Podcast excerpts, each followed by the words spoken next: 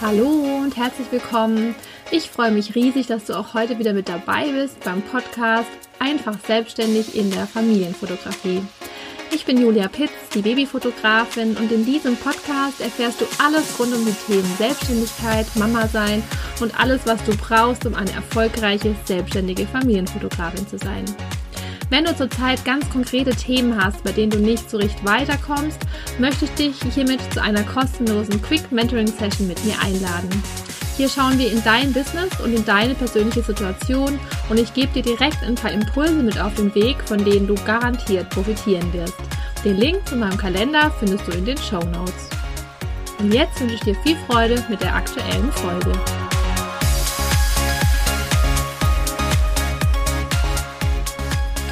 Hallo und herzlich willkommen. Ich freue mich riesig, dass du heute wieder mit dabei bist. Heute soll es um das Thema Shooting-Routine gehen. Und ich möchte mich gerne mit der Frage auseinandersetzen, ob ähm, so eine Routine eher ein Kreativitätskiller ist oder vielleicht doch ein Garant für gleichbleibend hochwertige Ergebnisse.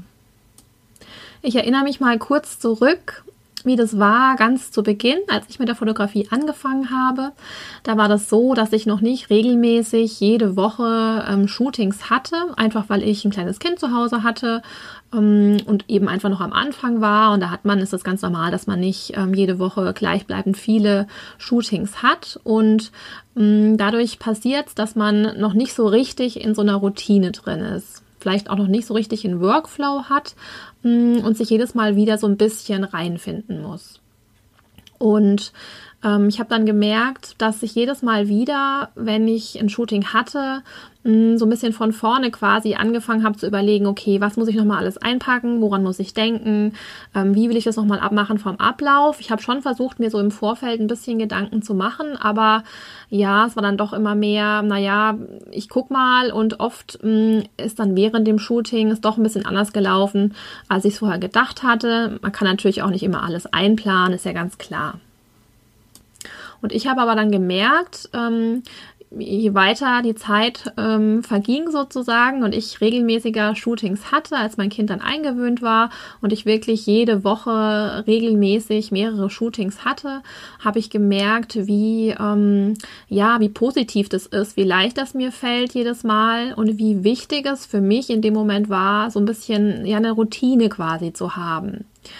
Und ich habe das dann, ähm, also das ergibt sich ein Stück weit von selbst, dass sich da so ein bisschen eine Routine einschleicht, aber man kann das natürlich auch ähm, forcieren. Und ich habe mir wirklich ähm, zu Beginn ähm, dann so einen kleinen Plan gemacht und habe mir überlegt, okay, wie möchte ich ähm, das Shooting gestalten? Ich bin ja ein Riesenfan von Listen.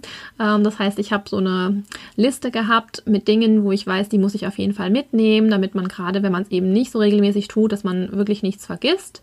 Mm, und habe mir auch überlegt, jetzt vom Ablauf, hm, wie möchte ich das bei dem Kunden durchführen. Ich bin damals ja noch mobil unterwegs gewesen, bin zum Kunde gefahren. Da war es dann noch wichtiger, dass man A, alles dabei hat und B, ähm, genau, es einen Plan hat, wie man vorgehen will, ähm, gerade wenn man die Umgebung nicht so richtig kennt. Und da habe ich dann versucht, mich so ein bisschen immer dran zu halten ähm, und habe gemerkt, mh, hm, je besser ich mich an diesen Plan halte, Mm, desto einfacher fällt es mir daneben auch kreativ zu sein. Das hört sich jetzt komisch an, aber mir hat es wirklich geholfen, mm, quasi etwas zu haben, eine Art Leitfaden, an dem ich mich orientieren kann, wo ich weiß, okay, da kann nichts schief gehen, da bin ich safe sozusagen in meiner Routine.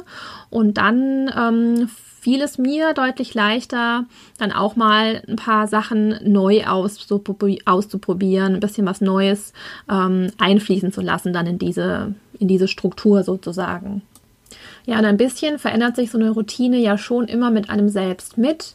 Die Zeit vergeht, man entwickelt sich weiter, ähm, hat neue Ideen und entwickelt damit auch ja so den, den Workflow weiter. Aber ich habe für mich gemerkt, wie viel mir das bringt, wie wichtig das für mich ist, so eine Routine, so eine feste Routine und Struktur zu haben, ähm, damit ich ähm, ja sicher und ähm, ja auch hochwertig arbeiten kann, also eine hochwertige ähm, Qualität auch an Bildern und an dem Shooting erzielen kann.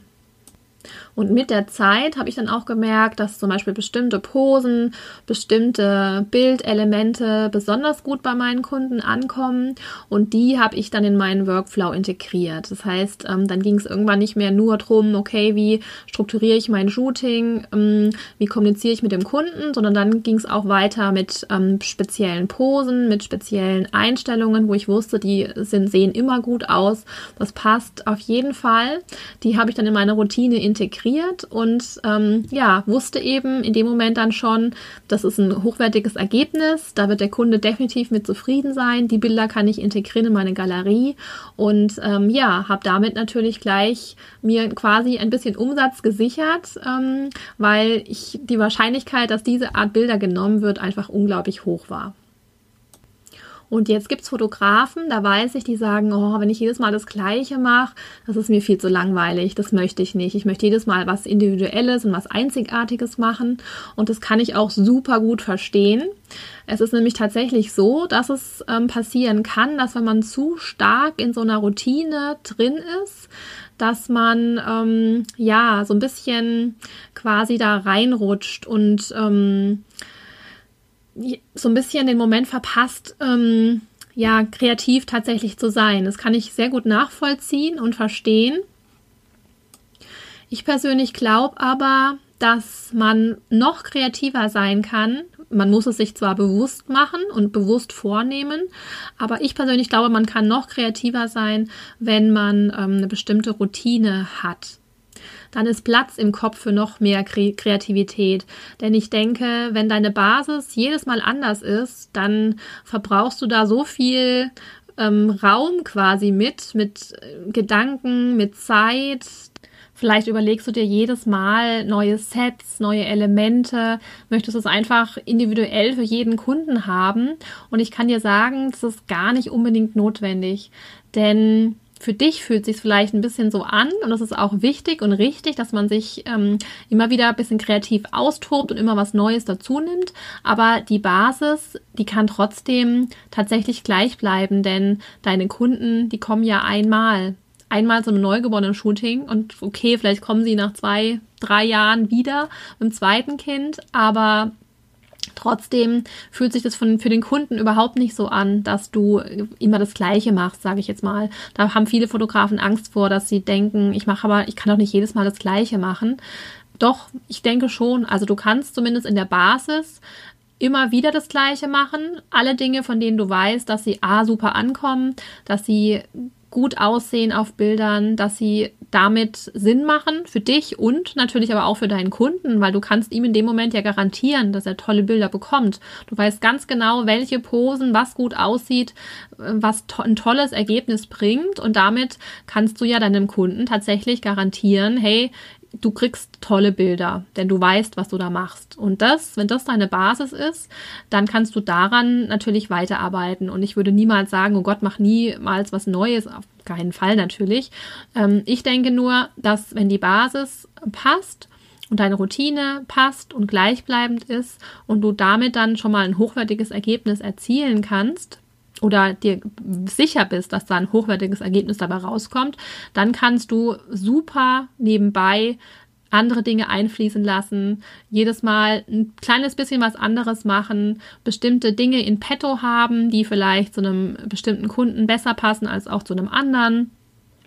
Ich zum Beispiel, bei mir ist es mittlerweile so, dass ich ähm, so eine starke Basis und Routine habe, dass ich mich tatsächlich bewusst immer wieder mh, mm, ja, erinnern muss, was Neues immer wieder einfließen zu lassen. Denn klar, bei allem, was man so routiniert tut, mh, mm, tendiert man dann wiederum anders, andersrum, andersrum dazu, mh, mm, das immer gleich zu machen. Und ich nehme dann ganz bewusst vor, bestimmte Posen mal anders zu machen, leg mir davor dann was zurecht, damit ich mich da tatsächlich dran erinnere.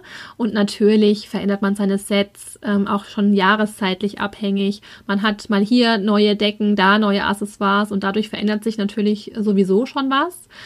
Aber gerade was jetzt die Posen angeht, ähm, kann man sich wirklich so einen kleinen Leitfaden auch zurechtlegen.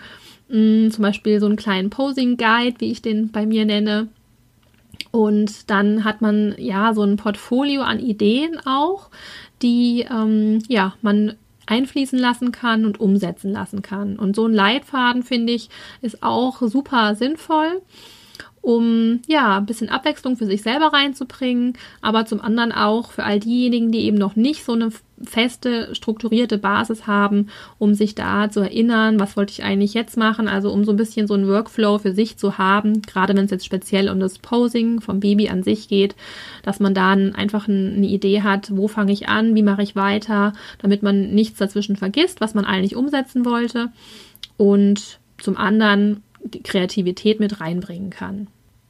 Ja, also als Fazit würde ich sagen, eine gute Basis, eine Routine, eine Struktur, über die man sich bewusst ist, ist definitiv ein Garant für hochwertige Bildergebnisse.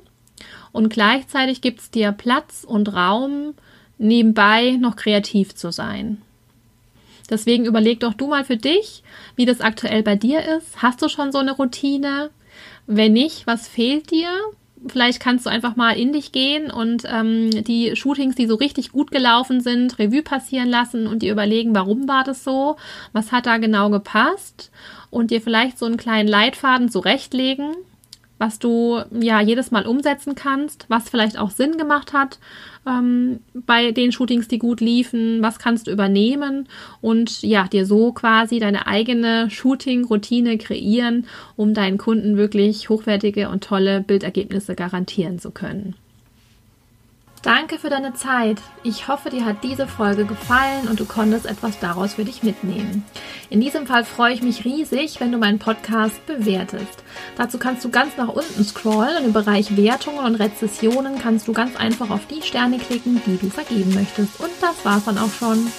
Natürlich darfst du diesen Podcast auch sehr gerne mit anderen teilen und empfehlen würde ich dir außerdem, mir bei Instagram zu folgen. Du findest mich dort als die-babyfotografin-mentoring. Hier bekommst du nämlich nicht nur mit, wenn eine neue Folge online ist, sondern du kannst auch aktiv dazu beitragen, welche Themen ich in meinem Podcast behandle. Wenn du Fragen hast, Wünsche oder Anregungen, dann kannst du mich super gerne auch auf Instagram anschreiben. Ich freue mich auf dich.